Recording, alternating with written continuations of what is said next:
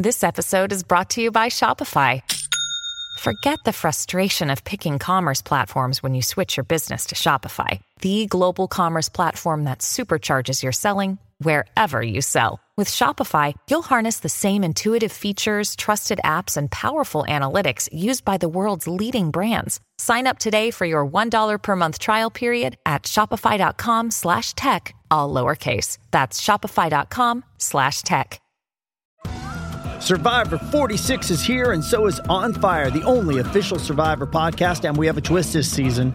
The winner of Survivor 45, Dee Valladares, will be joining us every week. We're going behind the scenes of the biggest moments, the how and the why things happen, and the strategy and analysis you can only get from someone like me, a Survivor winner. Listen to On Fire, the official Survivor podcast, wherever you get your podcast. This episode is brought to you by Bumble. So, you want to find someone you're compatible with, specifically someone who's ready for a serious connection, totally open to having kids in the future, is a tall, rock climbing Libra, and loves rom coms with vegan pizzas on Tuesdays just as much as you do. Bumble knows that you know exactly what's right for you. So, whatever it is you're looking for, Bumble's features can help you find it.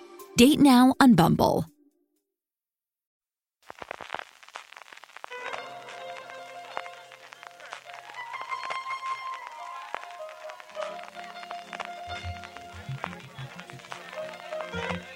Estás escuchando Fuera de Series con CJ Navas.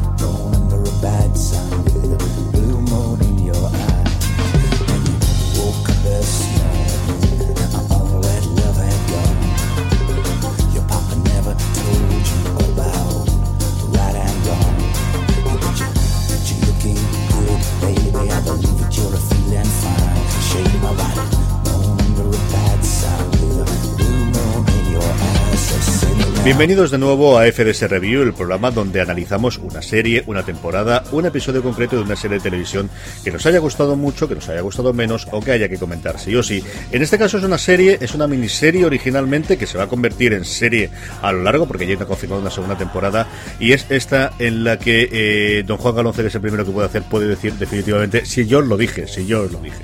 Os lo dije. Francis, ¿nos lo dijo o no nos lo dijo? Sí que nos lo dijo el tío, ¿eh?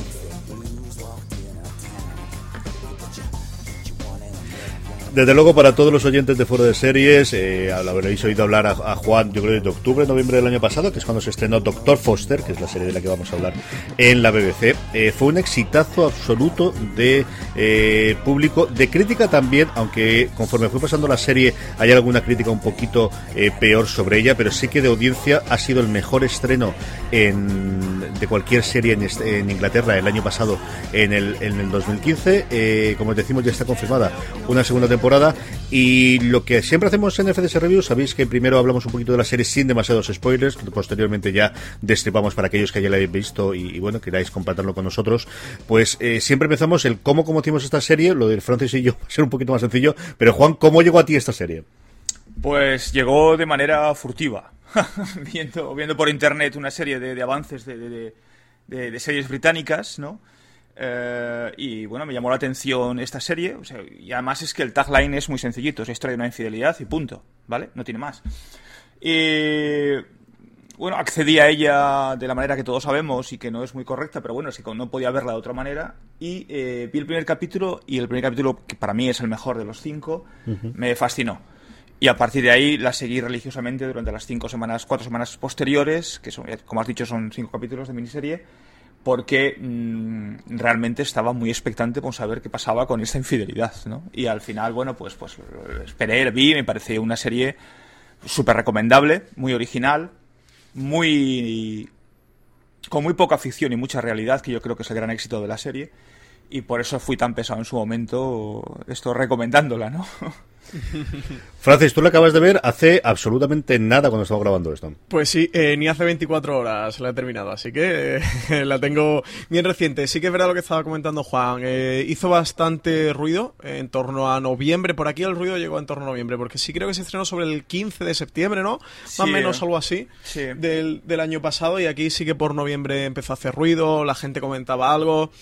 Sí que este Doctor Foster, bueno, no, no sonaba como muy tampoco mm, eh, relevante, sí que ganó algún premio.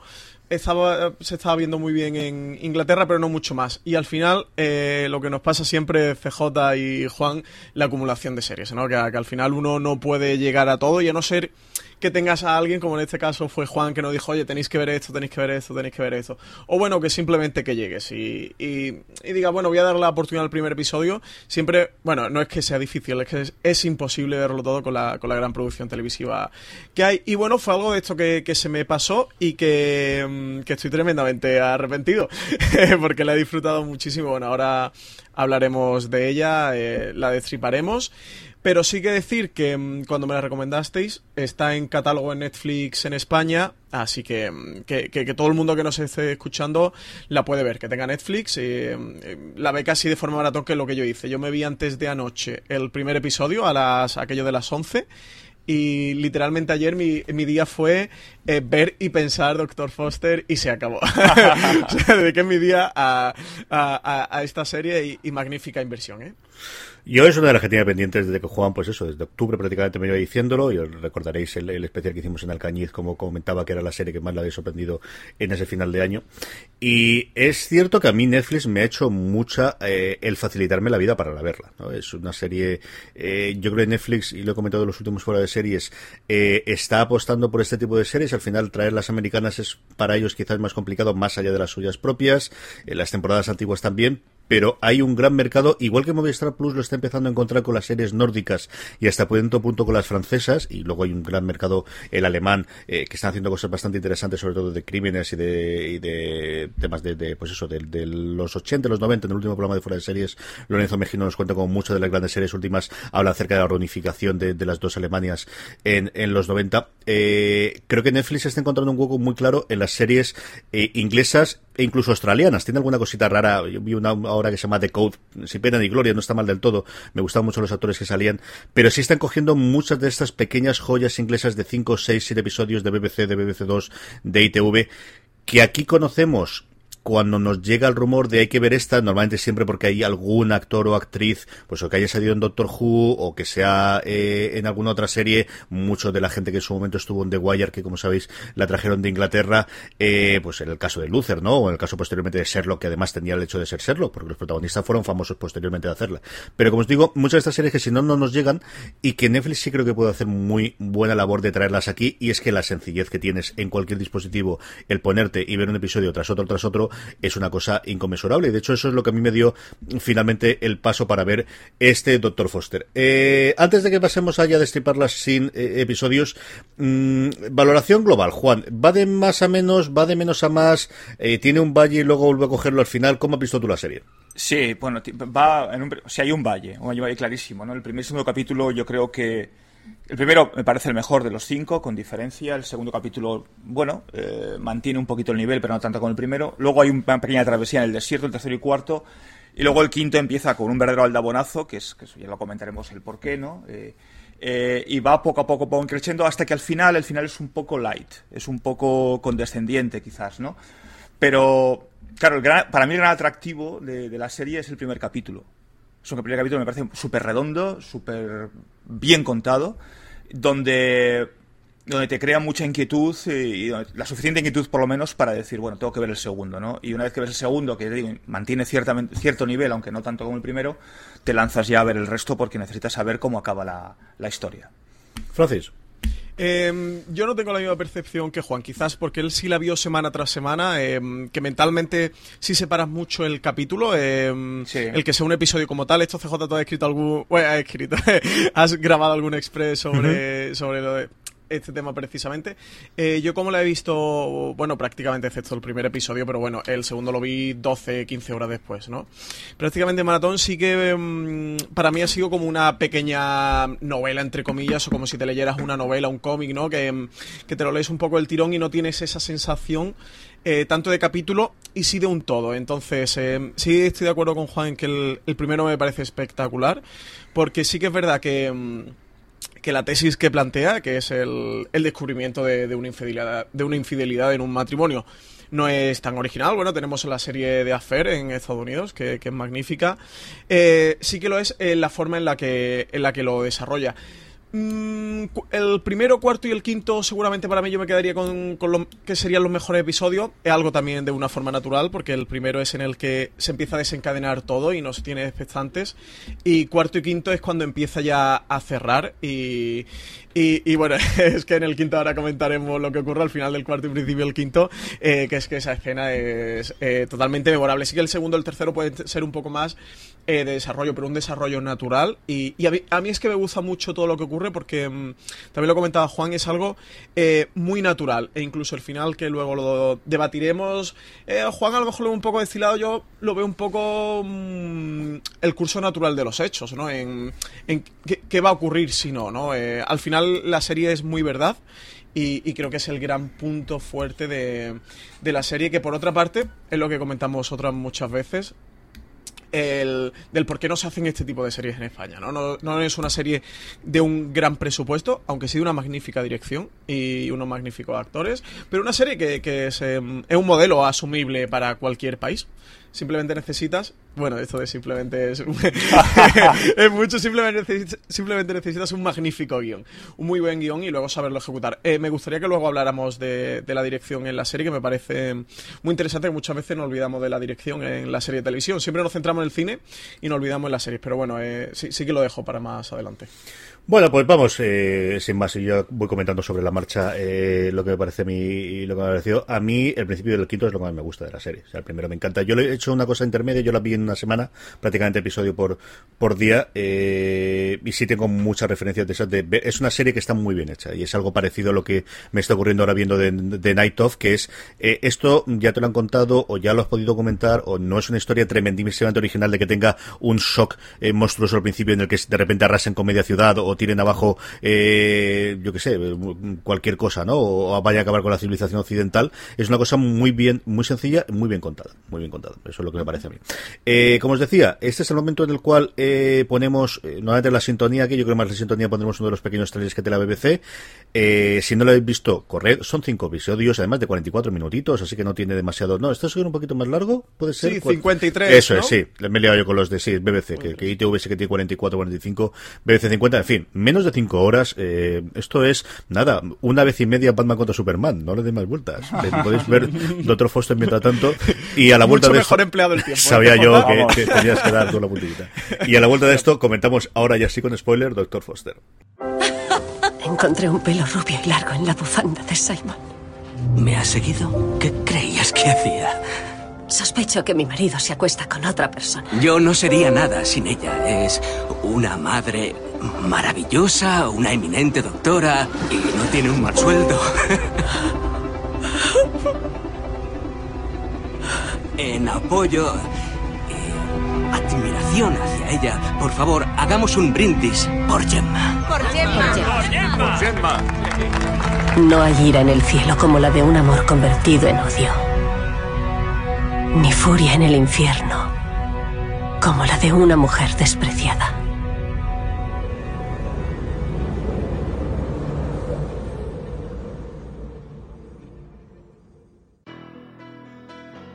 Podstar FM, junto con ESUMA, la Escuela Superior de Marketing, quiere ayudar a fomentar la educación y el emprendedurismo. Para ello ha concedido 10 becas para su máster in Digital Marketing and Social Media Strategy. Si estás interesado en tu futuro profesional, infórmate en www.esuma.com. Bueno, pues estamos ya de vuelta. Eh Hablemos de ese quinto episodio en el que todo se va al carajo, porque estamos como locos todos de hacerlo. Eh, a mí la escena que más me gustó fue la de la comida. Esa sí que no la esperaba. Es una serie en la que alguna de las críticas que he visto yo es que buscan el, el shock value que dicen los americanos de repente el choque, pero hay dos o tres momentos a lo largo de la serie que está muy bien, pero lo de la comida del quinto episodio es espectacular. La de la cena, mejor dicho. Sí, la cena. esta gente que cena a las 6 de la tarde tiene lo que tiene, pero en lo de la cena es espectacular, Juan. Eh pues yo cuando acabó el cuarto capítulo mm, me espera, claro, cuando, sabes que, es el preludio a, la cena, que, es cuando comienza el quinto, yo estaba que me mordía las uñas, es decir, yo quería ver qué iba a pasar, ¿no? Porque después de todo el trayecto ¿no? emocional que sufre la personaje, la personaje de la doctora Foster, porque estaba mal empleado el doctor Foster, la doctora Foster en este caso, el personaje de Suran Jones, eh, dices, bueno, esto va a ser espectacular. Y superó mis expectativas me superó. Me parece que está hecho. O sea, la cena, a pesar de que es una situación súper violenta y tal, y que todos son como muy ingleses, ¿no? Que es esa flema, ¿no? Que, se le supone a los ingleses. Hay un. Hay, ese momentazo cuando poco a poco e, ella va acorralando a su marido delante de todos, ¿no? Y sobre todo también a ella, a la, a la, a la, a la, chica. amante, sí. Sí. Eh, hasta que ella no aguanta más, se levanta y le pega un calbotazo, le pega una, una colleja como Dios manda a Suran Jones. Es decir, me parece que está rodado narrado con una exquisitez brutal. Porque esto yo, esto hizo trasládalo a una, a una familia española, o sea, una cena de las 10 de la noche española, con calor, con lo que supone eso, en verano. Imagínate la mala hostia que se destila en ese momento, o sea, acaban todos en comisaría. Sin embargo, allí no. Como tú dices, cenan a las 6, cenan de día y acaban de noche, comienzan de día y acaban de noche. Y es una situación súper tensa, pero pero muy británica, ¿no? Muy, bueno, hay un calbotazo por ahí, ¿eh? Sí, el calbotazo que le pega eh, una mujer, a la chica, a, Suran Jones, ¿no? Pero está rodado muy bien y hay, una tensión brutal. Y sin embargo, nadie, salvo la chica, que es la. Es, creo, no sé si es la no Kate. Kate, sí. Eh, no se mueve nadie de la mesa. Salvo al final, cuando le pega el calbotazo y Suran Jones se levanta y se va a cámara lenta. Eh, se va desplazando a cámara lenta hacia la puerta de la casa, ¿no? Donde sucede otra escena brutal que es cuando él sale a buscarla y también sale la chica a buscarle a él, ¿no? Pero bueno, me parece buenísima. Esa escena me parece espectacular. Bueno, ahora comentaremos más, ¿no? Pero esa, desde luego, es, el, gran colofón, ¿no? Francis. Em, yo le noto mucho a la serie, no sé si a vosotros os ha dado la impresión de que Mike Bartlett viene del teatro, porque em, cada episodio es como si terminara un acto teatral y al final, no siendo una serie efectista, eh, que no lo es, sí, sí que tiene al final esa serie impactante que te hace el cliffhanger, que te engancha al próximo capítulo. Entonces, desde ese punto de vista, Doctor Foster, como decía Juan, esta vez la, tenían que haber traducido bien o haberla pasado al español porque sería Doctora Foster, para no confundirlo.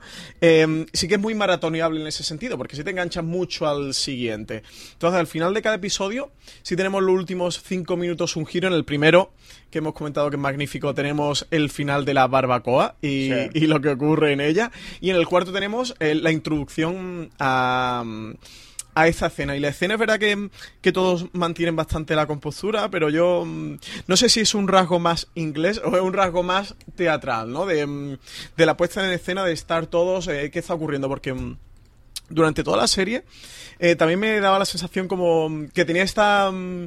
El, camino que va siguiendo ella, el personaje de, de Suran Jones, me resultaba muy Em, thriller de, detectivesco inglés, muy traducción Conan Doyle, ¿no? De, voy a ir descubriendo qué va ocurriendo desde que ella se encuentra el, cabello rubio en, la bufanda de su marido.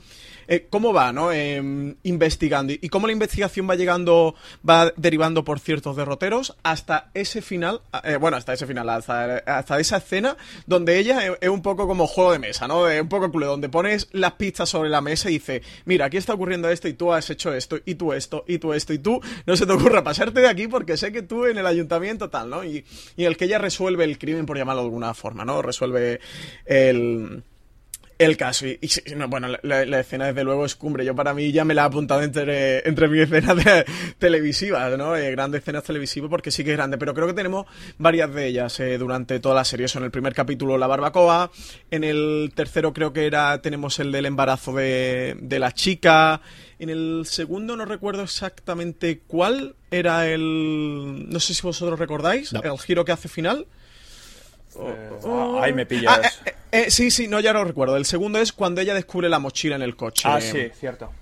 el primero es cuando ella eh, está en la fiesta de cumpleaños, el segundo lo de la mochila, el tercero el embarazo y el cuarto el de la cena, ¿no? Entonces, como os comento, sí que, mm, sí que es una serie que, muy, como decía, muy maratoneable, que, que, el que le dé la oportunidad al primer episodio eh, la va a devorar y la va a disfrutar porque está magníficamente escrita. A mí, eh, una de las cosas que me gustó mucho de la serie es sobre lo que estaba comentando ahora mismo Francis, que es aparte de toda la historia de fertilidad, es un crimen. Es una novela de misterio en el que ella va descubriendo distintas cosas que están ocurriendo a su alrededor, que realmente es, es un misterio y es una cosa que da ensombrecida cuando comentas, porque al final lo que quieres contar o lo que eh, tira más es la historia de ella y la relación con el marido es marido, eh, como quieras verlo con la amante, pero, pero toda la trama de el dinero por donde se nos ha ido, el cómo me acuesto con el, eh, el, el, que tenía el dinero que han estado haciendo con él. Sí, esa es otra escena que a mí me gustó mucho y luego lo comentamos, pero vamos, toda la parte de intriga de quién ha dejado las eh, las malas recomendaciones en el en, en internet, que es la que le está haciendo la vida imposible, eh, cómo hacer otro y sobre todo de quién era el inversor extraño que está poniendo la pasta para, para que lo de mi marido pueda salir adelante. Son tres o cuatro pinceladas de, de clima muy british, muy inglés, muy de tradición Agatha Christie y Sherlock Holmes, de, de eh, más que quién es el asesino, qué es lo que está ocurriendo, que a mí me gustaron mucho, mucho, mucho. Y luego ella, ¿no? Yo creo que podemos empezar a comentar tanto ella como actriz como ella como personaje. Yo tenía el listado aquí de premios nominados y tal, y ella, eh, la serie está nominada y ganó unos cuantos. Yo creo que es premio a la que esta mujer la ha nominado, los ha ganado absolutamente todo. Es un personaje muy para ganar premios también, Juan. Sí, sí, sí. Además, yo ya la conocía por Scott and Bailey. O sea, yo, yo, ella tiene una larga trayectoria en, televisión y tal, pero yo la conocía de los, de, los, de la primera temporada, bueno, cuando empecé a ver, ya sabéis que yo soy muy fan de series británicas, eh, Scott and Bailey, es una serie que me hace gracia, es una serie muy, no sé, de esas, como decía un día uh, Miriam, creo que era Miriam Lagoa, de la Happy, hour, de la happy Hour, ¿no? O sea, no tienes que pensar, es divertida, te agrada y tal, ¿no? Pero yo ya no la conocía de nada y la verdad es que me ha sorprendido muchísimo. Me parece una actriz, eh, cuidado, o sea, de, un talento exacerbado. Eh, es, verdad, o sea, es un, es un papel para, para lucirse. Y ella lo ha conseguido. Es decir, eh, ojo, yo la conocía y no tiene el mismo papel, no tiene el mismo rol en Scott and Bailey, ¿no? que es una historia un poco más, una, una comedia, si quieres, muy también muy británica, de dos detectives, dos detectives chicas y tal, pero bueno, a lo que vamos. Eh, yo creo que, que el doctor Foster la va a dar un impulso brutal a esta mujer. Porque no, es, una mujer conocida, ¿eh? de todos modos. No, desde luego empezado a ser a partir de ahora. ¿Y el personaje? Eh, Francis, ¿tú te lo crees el personaje de ella? Eh, sí, sí, sí, vaya, me resulta mm, muy real. Cada uno es verdad que, mm, que optaría por un camino diferente ¿no? ante, ante, esa situación. Bueno, yo creo que ni nosotros mismos seríamos capaces de saber cómo reaccionaríamos ante esa situación, que además es un dilema moral que ella constantemente, capítulo a capítulo y casi escena a escena se plantea. Decir, yo soy muy inteligente, ¿no? Como soy, oye, soy jefa médica, yo soy más grande que todo esto, porque también ella tiene un cierto aire de superioridad, ¿no? Y ella siempre se plantea la cuestión como, no voy comportarme como una loca esquizofrénica, sino em, voy a manejar eh, un poco los hilos y, las piezas en el tablero de ajedrez. Es bastante interesante, yo sí me lo creo porque em, creo eso, que al final, bajo una situación tan extrema ante la que ella se, se encuentra, cualquier persona puede reaccionar de cualquier forma posible. Pero CJ, sí, al hilo de lo que tú estabas comentando antes, me gustaría hacer un un apunte y es que creo que uno de los grandes eh, discursos que tiene la serie es precisamente el, el que hablamos de ella, ¿no? De, mm, mm, ya no es solo el engaño, que además es algo que, que, se plantea en la, serie, en la serie varias veces, sino la traición, ¿no? Y esa traición eh, todos los engaños que supone y que ella es la última al final eh, en, enterarse. Claro, lo, típico de la infidelidad, ¿no? Es como algo básico la infidelidad. Y esto la serie lo trata mucho y ella no es solo la última en enterarse de que el marido le es infiel cuando lo saben, que es el final del primer capítulo, que ve que lo saben su pareja de amigos de enfrente, eh, los amigos con los que se van de cena en la escena anterior, ¿no? Los compañeros de trabajo, la, su, propia compañera de trabajo, claro, que es como su amiga íntima. Todo el mundo lo sabe menos ella. Entonces, ya no es solo que, que el marido le esté... La traición del marido sino la traición de su mundo y cómo el mundo se le derrumba completamente. Y hasta ya el final del quinto capítulo, eh, cómo hasta su hijo le dice que, él, él, el que quiere es al padre, eh, no ella, ¿no? Entonces em, no, le queda nada en, la vida. De repente todo su, su, el system que ella tiene establecido, el establishment, se le cae por completo. Y, y, bueno, ya luego vendrá el desencadenante de, también del trabajo, de lo que le ocurrirá en el trabajo. Entonces la serie sí que me parece muy interesante desde el punto de vista de eso, de una aproximación no solo de la infidelidad como tal, sino de todas las consecuencias y las concatenaciones que llevan a cabo esa infidelidad. Y, como ella es la última en enterarse de que el marido le es infiel, de, las cuentas, de la economía, del tal, del cual, de una serie de aspectos en el trabajo que, le van a llevar a ella a esa situación extrema y límite eh, que incluso en el quinto episodio, creo que sí, creo que sí que ocurre en el quinto episodio que creemos que ella se suicida, ¿no? Cuando ella se mete en el lago, eh, tira el móvil y dice, mira, ya no puedo más, algo que también sería, me parecería muy normal y, incluso mm, razonable, no sé, de que, de que llegues a ese colapso mental de decir, mm, no, puedo más con eso, ¿no? Pero bueno, ya sale del lago, esa escena también me gusta mucho, que ella sale del lago y dice, no, no, yo no voy a suicidar, yo, o sea, yo, no me mato, yo me voy a, matar a, a, todo el que me ha hecho esto, yo voy a llevar por delante a, a todo el que me ha llevado a esta situación. Y, y, esa es una de las cosas que precisamente más, más me han gustado de, la serie. Hablemos del marido, hablemos de Simon Foster y del, y del actor que, que, lo interpreta, que es Betty Carver. Juan, ¿qué tal el marido? ¿Qué tal el actor? ¿Cómo, ¿Cómo han visto la cosa? Pues a mí me ha gustado bastante. Y a este sí que lo conocía bien porque el año pasado eh, me tragué Jonathan Strange a Mr. Norrell, que es uno de los protagonistas, interpreta a Jonathan Strange. Sí. sí, sí me ha gustado bastante. Me ha parecido muy creíble muy creíble, eh, muy ambiguo. Claro, es el, es, el, es el que pone los cuernos, ¿no? Es el infiel, ¿no? Muy ambiguo cuando toca, eh, muy rastrero cuando toca, porque le ha tocado ser rastrero, eh, jugando siempre a dos bandas. al final llega un momento en el que no sabes si realmente, yo no lo concibo, sí, está enamorado de, la chica, de, de, la hija de, quien le está financiando realmente, o bien está acostándose con ella, o tiene una relación con ella, incluso va a tener un hijo, porque eh, le está financiando su padre, ¿no? Es decir, juega muy bien a, a todas las aguas. Eh, incluso las, situaciones que tiene con el hijo me han parecido muy creíbles, sobre todo la parte final en el quinto capítulo, ¿no? A mí me ha gustado bastante. Pero además, yo, yo a este sí que le conocía. Este sí que lo tenía ya, lo tenía masticado y lo tenía ya, ya, ya visto. Y a mí me ha parecido bastante creíble. Es que el gran acierto de la serie, bajo mi punto de vista, es que todos son creíbles. Es que todas las situaciones son creíbles. Y eso, en cierto modo, supone una imagen eh, de la sociedad, ¿no? Desde, como decía Francis, ¿no? Desde, o decís vosotros, la trama esta de corrupción política en el ayuntamiento, de la financiación, eh, hay una, una pequeña subtrama con el antiguo director del hospital, ¿no? Con Robert uh el personaje de Robert Buch, que es una situación que puede a cualquiera, un alcohólico. Hay una trama de una subtrama de violencia de género con la camarera negra. Es decir, hay, todo el mundo, en cierto modo, se puede ver reflejado de un otro modo en el infiel, en el que ha sido el cornudo y el infiel, en el amigo del infiel o en el amigo del cornudo, en el círculo que rodean a unos y a otros, ¿no? Es decir, y las subtramas que giran alrededor del eje principal, que es, que es la historia de la infidelidad, ¿no? Francis. Eh, sí, a mí él sí me ha gustado mucho. Eh, vi los primeros episodios de Jonathan Strange y, Mr. Norrell, que, además me gustó muchísimo, pero no recordaba que era él. Juan, muy bien, como va a caracterizar con ese traje del siglo XVIII. Y, el peinado imposible ese. Y el peinado imposible no lo había reconocido. Es verdad, ahora que lo ha dicho, digo, hostias, así me sonaba la cara. Eh, él me parece muy bien.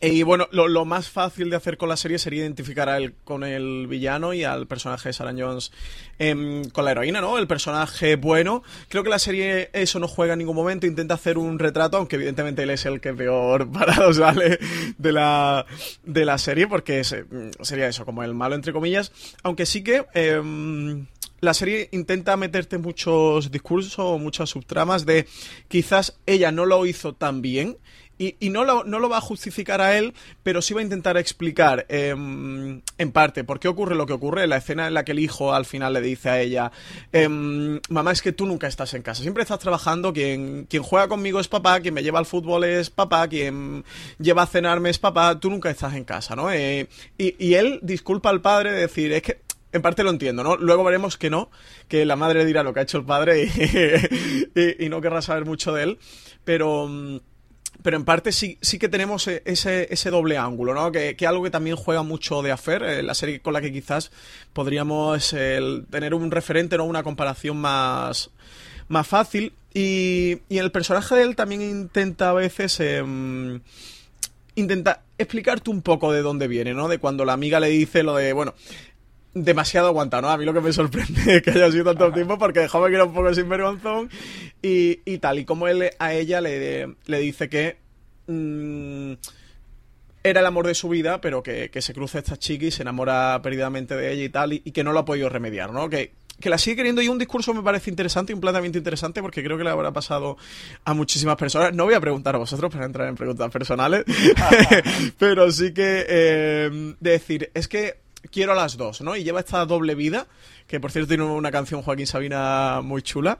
Eh, eh, en el que compatibiliza su mujer tradicional con la que está casada, con su hijo, con su familia, con sus negocios, y lleva esta doble vida paralela con esta chica eh, a la que prácticamente le, le doble la edad. Y, sí que es algo que creo que da mucho que pensar, que mientras que estás viendo la serie es un, debate moral interno eh, que la serie tiene. Yo con dos, no, con tres, Francis. Me he pasado con tres. Yo es con mi mujer y con mis dos hijas, con las que tengo. Así que, trampa, trampa. No, no, no. Tú me has preguntado, yo te he respondido. No con dos, con tres. Eh, yo creo que es un personaje chungo de hacer porque sabes que desde el principio, y más como se plantea el primer episodio, vas a tener esa dualidad de bueno y malo y el que es imposible que, que te acercas. Yo creo que lo humaniza. Es decir, es un personaje humano. Y yo creo que siempre es humano. Es eh, esa parte en la que quiero las dos es una cosa complicada de vender, tremendamente complicada de vender. Yo creo que sí que hace muy bien, o venden muy bien el amor que tiene por el hijo.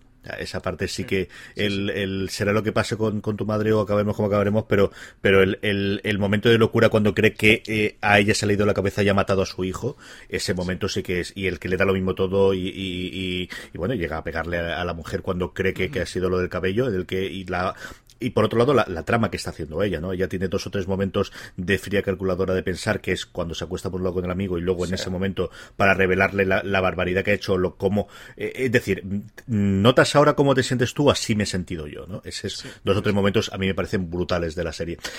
Y yo creo que hay otro personaje todavía que es más complicado que te caiga bien y es un personaje complicadísimo de hacer y además una actriz joven que es el personaje del amante, que es el personaje de Kate Parks. Como habéis visto al personaje, como habéis visto a Jodie Corner, que es, eh, bueno, una chica comer, perdóname, eh, lo que digo, una chica eh, jovencita con un papel, con un peso brutal que es al final, pues hasta cierto punto, el, el detonante de toda la trama y el que va a llevar toda la historia hacia adelante, Juan.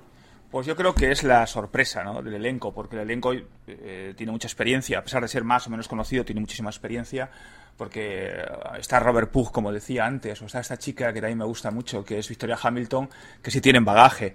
Pero esta chica mm, la he descubierto en Doctor Foster. Ha hecho más cosas porque he visto su, su biografía laboral y tal, y ha hecho más cosas, pero no, no, la conocía de nada. Te has metido en su LinkedIn, ¿no? Me he metido allí a, estudiarla. Además que la chica se deja, se deja ver, entonces razón de más, ¿no? Eh, bueno, eh, es el... Es el es la tercera en discordia, ¿no? Es la otra, ¿no? Que dirían las coplas o las zarzuelas españolas, ¿no? Entonces, eh, lo lleva bastante bien. Yo creo que es una chica que, que la ha marcado mucho. En esto sí que incido en lo que decía antes Francis y decías tú también, de que el director viene del mundo del teatro, eh, porque a mí donde realmente me sorprende, tiene varios momentos importantes, donde me sorprende es en la escena en la que eh, la doctora Foster, o sea, Suran Jones, la lleva, y no su médico de cabecera, la lleva a, la consulta y es donde, empieza, donde hace, la, donde hace la prueba del embarazo, ¿recordáis? Sí, sí. Toda esa escena me parece soberbia y me parece muy bien llevada. Ella, por Suran Jones, que lo hace con mucha más experiencia y tiene mucho más, más empaque, pero sin embargo es una, escena muy difícil de llevar. O sea, el momento de tensión que vive esta chica, eh, Jodie Comer, cuando poco a poco la va atosigando, atosigando, atosigando, atosigando, con, con preguntas muy sutiles, su reacción me parece espectacular. Me parece algo fuera normal en una chica pues que tiene. ¿Qué edad tiene esta muchacha? Si tiene veintitantos años, me parece. 23. 23, una chica súper joven, super joven, ¿no? Bien, luego di algunas escenas más que están bien, pero a mí la que más me gustó de todas las que participa ella es esta. Esta es la que yo, de, eh, bueno, eh, destacaría por encima de todas. Yo creo que es una chica que, también se ha dado a conocer con Dr. Foster y yo creo que a partir de aquí va a tener recorrido. Sí, está haciendo ya un par de cositas para, para la BBC. Posteriormente fue a, a Dr. Foster, tenía alguna cosa que, estrenaba a finales del año pasado, primeros de este también, y, y alguna cosita más. Eh, Francis, ¿cómo lo has visto tú? Pues a mí me parece el papel, entre comillas, más sacrificado, o el personaje de defender más sacrificado de la serie porque mm, es un poco, a mí me parece un poco el más arquetípico, el que necesitan e-, ese tercero en Discord que necesita que actúe de ciertas formas para que los otros dos que son los principales vayan desencadenando los hechos que desencadenan. Ella hace el papel, eso como os digo, un poco arquetípico de la joven inocente que el hombre mayor eh, con dinero maduro le deslumbre y es un poco eso, una niña tonta, cándida. Eh, que se deja llevar y arrastrar, ¿no? Eh, que incluso le hace el juego este de lo del embarazo, de si no deja abortar y no ha abortado, ¿no? Y, y, vuelve con él, es un poco eso, la, la chica tonta, por decirlo de alguna forma. No sé, es que no me gusta exactamente esa palabra, pero es un poco quizás eh, cándida que, que, lo otro la, la, manipula y hace con él lo que quiera y que si necesita el dinero del padre, pues es capaz, ¿no? Eh, como incluso de manipularla y que ella vaya al padre y le diga que, que lo perdone, que tal y que, y que vuelva a colaborar eh, con él. Pero me gustaría hacer también un, un apunte al, a la escena que tú comentabas antes, CJ, de Simon Foster de él cuando coge al hijo, uh -huh. porque es la primera vez, si os dais cuenta, que él realmente pierde los papeles. Ahí creo que es el segundo episodio en el que Gemma, en el que la mujer le enfrenta y le dice, si me eres infiel, eh, dímelo, que lo hablamos, que tal... Uh -huh. Puedo sí. perdonar la infidelidad, pero no la traición de la mentira y tal. Me hiciste una promesa cuando nos casamos. Y el tío, durante esos cinco episodios, lo vemos completamente hierático, ¿no? Eh, no pierde la calma, no pierde los nervios. Eh, el amante, eh, Kate Foster, le llama estando con él y Kate Spark, perdón, él lo llama estando con él y, y, no pierde los papeles, es capaz de engañarle, decirle que, que, va al trabajo, que es una reunión tal, y el tío no vemos en ningún momento perder la calma y de hecho no tener ningún desliz, el único desliz es aquel cabello en la bufanda, ¿no? El tío no comete errores. Eh, casi que le pillen. Pero ahí cuando, cuando le tocan al hijo es la escena que él pierde lo, los papeles completamente y eso, justo lo que tú comentabas, ¿no? CJ de, de eso sí le, eso sí lo que realmente le importa en la vida y eso es intocable. Y e, esa escena me parece muy pura del personaje, me pareció muy, muy bestia y también un reflejo de cómo los dos son personajes grises, ¿no? En el que ella, pues, eh, sí que, sí que dice, tú me la has jugado, yo, yo me ha hecho sentir lo que yo he sentido, me, está haciendo pasar el peor trance de mi vida. Yo a ti también voy a hacer que sepas, ¿no? Eh, ¿Cómo sepas? Y voy a hacer que sepas eh, lo que es. Y, hasta qué punto es justificable, en, en, cierta forma, que ella actúe o no actúe, ¿no? Uh -huh. estos debates o dilemas morales que tiene internos eh, la serie que a mí me parece de las cosas más, más interesantes.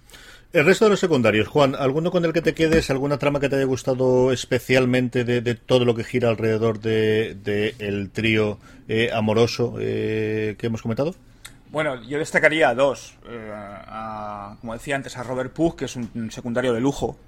Eh, este hombre ha participado en películas como Master and Commander o Robin Hood de Ridley Scott, o sea, es un tío ya de, batalla que es el que interpreta el personaje eh, al, antiguo director del centro, eh, que es alcohólico, ¿no? Que es una historia que me parece, bueno, no es demasiado relevante, pero en cierto modo es un alter ego de ella. Ella se refugia en él como un alter ego, ¿no?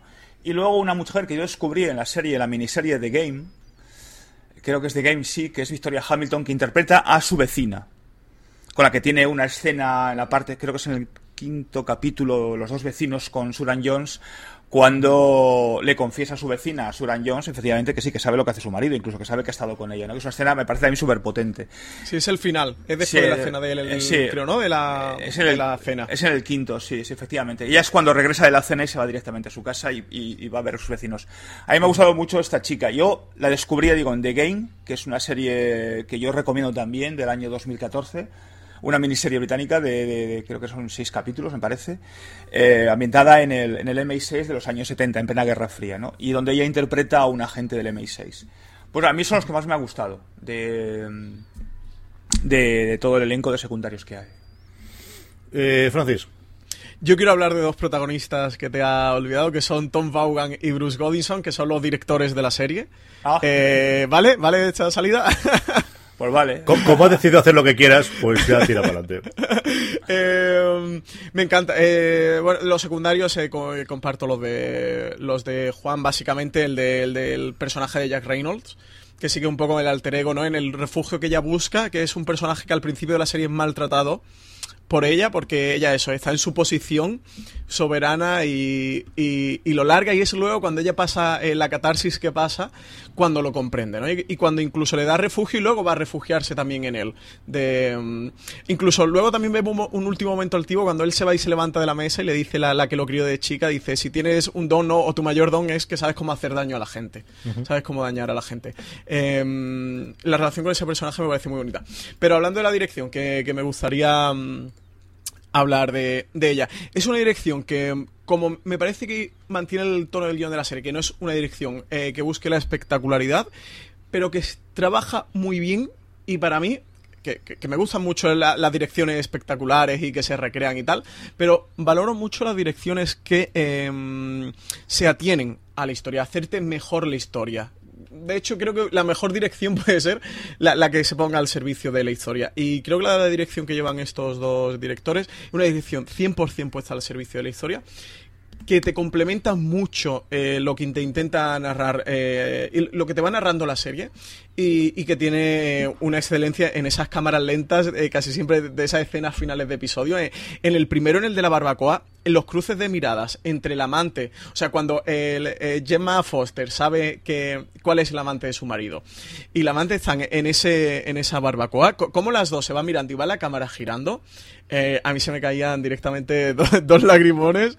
Eh, o, en la escena de, la cena también, en las cámaras lentas, que, que me tiene unas cámaras lentas absolutamente espectaculares y la dirección fue algo que me, que me llamó mucho la atención, así también como la fotografía. ¿eh? La fotografía te refleja ese, ese ambiente inglés muy bien, es muy, muy gris, tirando un poco azul y, sí que te va reflejando también el, tono que va teniendo la historia y, la situación sentimental en la que se encuentran em, los protagonistas. Va, fluyendo de, escenas que sí tienen colores más cálidos, más amarillentos y tal, a, escenas que son completamente azules y grises, como la escena del lago de la que hablamos antes, que es una escena eh, completamente em, eh, de color plomizo. ¿no? Em, me, ha encantado, de verdad, me, ha fascinado la dirección de, de la serie. Ha sido uno de los puntos que más me ha gustado. A mí me gusta eh, la relación que tienen cuando, bueno, pues el Robert Pugh que comentaba antes eh, Juan, cuando se retira a esa casa que la manda a su antigua, eh, luego nos enteramos exactamente lo que es, que es Becky, eh, me parece que tenía mucho más chicha. Es cierto que a veces por los cinco episodios te da para, para cortar demasiado o no te da, igual que la historia de Anwar, ¿no? Del, del abogado que ella conoce primero para la, para cuando va a hacer la cita médica y que va a ser el que le lleve el tema del divorcio, que te medio hay un par de veces en el que te medio deja entrever que podría haber algo entre ellos, aunque él eh, quiere mucho a la mujer y, y, es un personaje que del que no me hubiese desagradado ver alguna cosita más, ¿no? Eh, evidentemente la historia no tira demasiado por ahí. Y luego a mí sí me gusta mucho, eh, estáis hablando vosotros, Juan está hablando de The Game, hay otro personaje que sale que es precisamente el marido de la actriz que, comentaba Juan, que es Adam James, que yo le he visto en dos o tres cositas y creo que tiene el punto sardónico que le queda muy bien al personaje. Es un tío que a mí me gusta mucho, mucho, mucho el, el, el cómo lo hace. Creo que la escena de eh, cuando ella toma las riendas, que es cuando decide que se va a acostar con él para hacerle posteriormente chantaje, es espectacular. Es un momento de, cambio en la esa y la reacción de él es alucinante. O sea, el, cómo funciona esto. Y hay un momento en el cual ella se queda sorprendida de, pero si te estoy chantajeando, ya, ya, pero que si quieres hacerlo de nuevo, yo, ya, from los, ya, ya, From Lost to the River y esto es así, Javier, ya sabemos lo que hay, mando a perder y yo me sigo acordando de aquella noche en aquel hotel, ¿no? Y eso es una escena que a mí me, me sacó una sonrisa y dijiste, bueno, pues también es posible que esto, que esto fuera así, sí señor. Eh, eso ha sido la primera temporada y tenemos, como os decía, confirmada la segunda temporada eh, a partir de eh, 2017. Los dos actores en varias entrevistas de la BBC decían que ellos al principio no lo tenían absolutamente nada claro y que se convencieron cuando les presentaron la propuesta del guion escrita por este Mark Bartlett, que como hemos comentado es un tío que venía haciendo mucho teatro y luego cosas de para la radio. Había trabajado mucho en adaptaciones para eh, radio y de esa forma entró en BBC. Ahora está haciendo una serie que parece que puede funcionar bien, eh, uno de los estrenos esperados para, para otoño, que se llama Press, sobre el mundo de la, de la prensa escrita, no sé exactamente en qué, en qué tiempos, eh, británica, y eh, la idea es empezar a rodar ahora para el 2016 para estrenar el 2017. Juan, ¿qué esperas tú de una segunda temporada de Doctor Foster? ¿Es necesaria para empezar? Y luego, ¿qué esperas tú de la segunda temporada? Hombre, necesario. yo, yo creo que no es, a priori no es necesaria, claro, sin saber nada de, la historia ni de, ni de, dónde, cómo va a girar alrededor de quién porque igual cambian el tercio, ¿no? Y ahora hay una reconciliación y luego el infiel es ella, o sea, la infiel es ella, pues que yo qué sé, ¿no? Es, es el lucubrar por el lucubrar. Yo creo que es una serie cerrada, sinceramente. O sea, tiene, tiene un, tiene una presentación, tiene un nudo y tiene un desenlace y chimpum. O sea, y además es que me parece perfectamente cerrada. Salvo, bueno, antes he dicho y es verdad, insisto, ¿no? El final parece un poco light, quizás muy realista, pero un poco light. Yo me esperaba algo más, más duro. En cualquier caso, lo mismo me sorprende y, dentro de un año te digo, oye, pues menos mal que hicieron una segunda temporada, ¿no? Porque es espectacular o supera la primera. Yo creo que no. Yo creo que en principio, a priori, tal y como yo lo, tengo en la retina, para mí es una serie que no necesita una segunda temporada. Francis. Yo he dejado claro mi manifiesto con ese no rotundo. yo hay una mm, cualidad que admiro mucho de las series británicas, que ya sabéis que, yo no veo tantas como, como, vosotros, que soy muy yankee para la serie. Al final no veo tanto europeo y, y no veo tanto británico, pero si hay alguna cualidad que admiro mucho es que saben para lo que da una historia y, y, hacen esa historia y, y, se acabó y no la decidan y van a otra historia diferente y, fuera tienen como un sentido muy literario ¿no? en, ese, mm, en ese apartado que ha desembocado en tantísimas millones de miniseries que hay y de episodios eh, muy cortitas, ¿no? 5, 6, 8 episodios y, se acabó. Y creo que el, precisamente darle esta segunda temporada es... Em, traicionar esa cualidad eh, que respeto y admiro tantísimo de los británicos. Así que no, en principio no, no me gusta porque además eh, la historia se queda donde se queda, eh, como decía Juan, queda perfectamente cerrada. Y bueno, pueden que a lo mejor hagan una, una segunda muy buena temporada, habrá que verlo. Pero en principio no, no me hace especialmente gracia por eso, porque creo que nos han contado una historia perfectamente contada, que, que, ha tenido el recorrido que ha tenido dura lo que tiene que durar, no hay relleno, no te falta, no te sobra, es un producto perfectamente cerrado y bueno, a lo mejor entendería un poco más un tipo de serie antología como lo que están haciendo con Fargo, ¿no? Que bueno, fueran sobre el mismo tema, sobre la infidelidad, a irse a otro matrimonio, ¿no? A otra situación, a otro caso diferente y explorar otros derroteros y otras situaciones, aunque aquí exploran casi cualquier tipo de conflicto, situación que se puede dar, es bastante redondo en ese aspecto pero que bueno, que fueran a, hacer otra cosa un poco diferente. Pero continuar la misma historia... No especialmente, no sé si van a ir a la historia suya con, con la chica, ¿no? Con la amante que se va y a lo mejor que intente volver eh, con, con, Gemma Foster otra vez, si van a explorar eh, ella en su siguiente aventura mm, romántica, no sé un poco por dónde tirarán, pero desde luego no, no, no me hace especialmente eh, ilusión. Uh, a ver, la serie se llama Doctor Foster, ¿no? Es la historia de, de, Gemma y de Simon eh, juntada y mezclada y vuelta a ver. Entonces, no lo sé. Es cierto que han confirmado que vuelven todos. Tampoco te han dicho exactamente si como actor eh, protagonista o, o, o, o, como otro. Yo creo que una historia de que ellos vuelvan, vuelvan a volver, dejan de volver, vuelven otra vez y como está, creo que puede ser cansada. Sí, sí. Como, nuevamente, como cosa inicial, eh, no lo sé, a lo mejor luego lo contan muy bien y puede estar muy bien. Creo que el, cómo ella rehace su vida o el cómo puede funcionar eh, su vida a partir de ahora puede ser una historia interesante.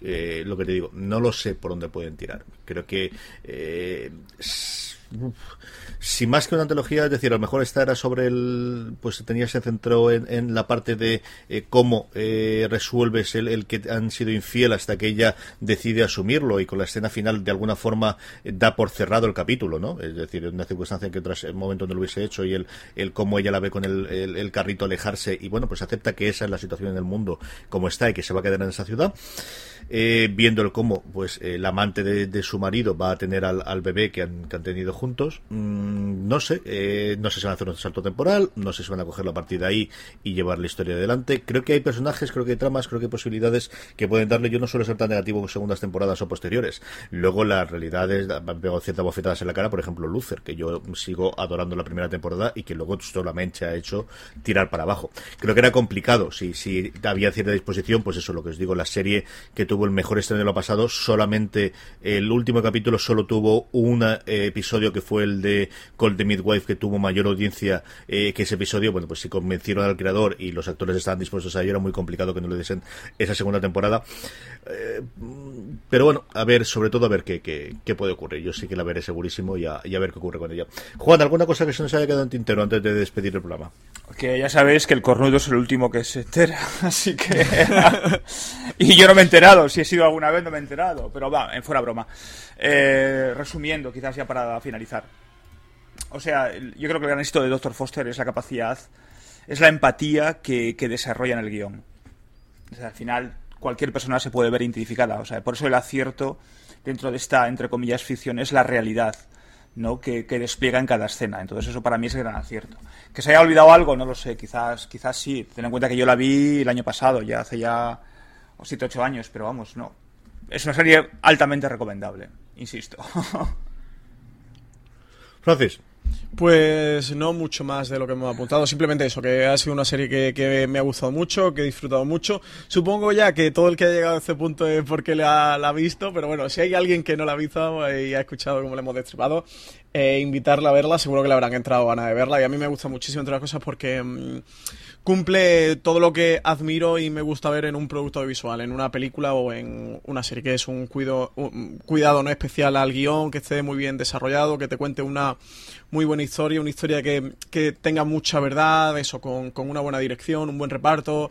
Eh, creo que es un producto muy, muy completo, que como decía antes, no, no le sobra, no le falta, está muy bien cerrado todo, muy bien construido, sabe construir muy bien episodio a episodio la historia que, que quiere contar, no solo te cuenta sin fidelidad, sino que es bastante polarizada, donde te va metiendo unas capas que, que te van complementando la historia y te va contando mucho más allá, eh, con esa subtrama de las que hemos hablado antes. Y una de las mejores series que, he visto este año, aunque sea del 2015, pero de las que he visto en el 2016, eh, muy top eh, de lo que he visto este año. Eh, me ha agradado muchísimo esta recomendación. Y si Juan tiene por ahí otra como esta, que, lo diga ahora o calle para siempre.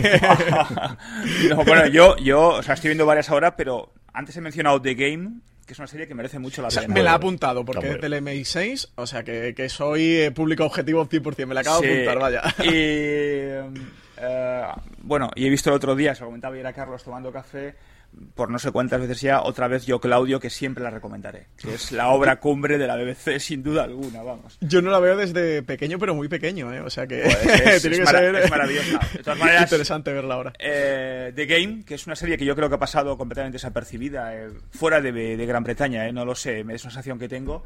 Eh, es una serie que merece mucho, mucho, mucho la pena verla, en serio. ¿eh? O sea, una, una eh, producción súper cuidada, ambientada de maravilla, en la época de la Guerra Fría, en la guerra setentera, o sea, cuando el caldo de cultivo estaba a flor de piel, ¿no? Una serie muy original. ¿Wolf Hall la has visto, Juan? no me gustó. ¿No te gustó? Ah, no. No, iba a decir de que a ver si veíamos estas dos y, nos animamos a hacer un review sobre Wolf Hall y sobre... No, no me gustó. Y, recomiendo The Hollow Crown, que es eh, con un Benedict Cumberbatch inconmensurable, que es muy Shakespeare, o sea, es además es que tiene esa historia de Enrique, de Enrique VI, creo recordar que es, eh, pasada en la obra de Shakespeare, muy fiel al libreto, es decir, estamos hablando de que muchos de los tramos de, la narración eh, son verso es complicado de seguirla si no tiene subtítulos, es muy complicado. Pero tres, eh, una miniserie de tres capítulos, de hora 50 cada capítulo, cuidado, pero espectacular. Y claro, producción BBC, ya os podéis hacer una idea. Ambientada en... Benedict, Cumberbatch en la televisión no hace nada menor de una hora y media. pero está muy bien, además es este año, es el 2016, eh, de Hollow Crown, la corona vacía. ¿Mm? Yo, eh, The Game la vi y me gustó sin pasarse. A mí me pareció que estaba bien sin pasarse. Yo tengo muchas ganas de ver este año una cosa que va a hacer Hugo Blick, que me encantó en La Mujer Honorable y que me gustó bastante en The Shadow Online. Eh, y es un thriller que se llama Black Earth Rising, que yo creo que la estrenará ahora para septiembre-octubre. Que este tiene pinta de tener, eh, de ser la que me gusta. Hay otra cosa que me estrena también la vez que se llama Requiem, que es un thriller supernatural, que a lo mejor está curioso, pero sobre todo esta que os digo de, Hugo Blick, eh, de cara a la, a la vuelta, yo creo septiembre-octubre cuando la estrenan. Esa tengo ganas de verla. A mí, eh, la serie, yo creo que lo comentaba antes, Francis, es de estas series que dices de eso se puede hacer en España, ¿no? Eh, necesitas el buen guion, necesitas tu alrededor y evidentemente necesitas una cadena que, apueste por este tipo de formatos que yo creo que está por venir. Yo creo que alguien, sea un Movistar Plus, sea un Netflix en España, sea, no sé exactamente, alguna de las pequeñas cadenas que poquitas cosas está haciendo, bueno, Fluxer está empezando a hacer alguna cosita y esto se podría hacer en un Fluxer, ¿no? A lo mejor no puedes pagar los salarios de alguien muy, muy reconocido, pero la serie en sí, en cuanto a escenarios, en cuanto a, a interiores, en cuanto al resto, no es una serie que digas, eh, bueno, aquí no hay dragones que vuelan, ni grandes batallas de bastardos que, tengas que, pagar, ¿no? Y que es complicado. Eh, esto es lo que nos ha quedado con Dr. Foster. Volveremos a comentar series inglesas segurísimo, más aún con el filón que está descubriendo, como os digo, Netflix. Don Juan Galonce, muchas gracias por haber estado en FDS Review y sobre todo por recomendarnos a Francis a mí esta maravillosa serie. Encantados y hasta la próxima. Francis, volveremos dentro de poco. Volveremos, volveremos. Nada, un saludo a todos. Y a todos vosotros, querida audiencia, espero que lo hayáis pasado bien con, con FDS Review y nada, dentro de nada tendremos otro FDS Review para que podáis disfrutar. Recordad, tened muchísimo cuidado ahí fuera.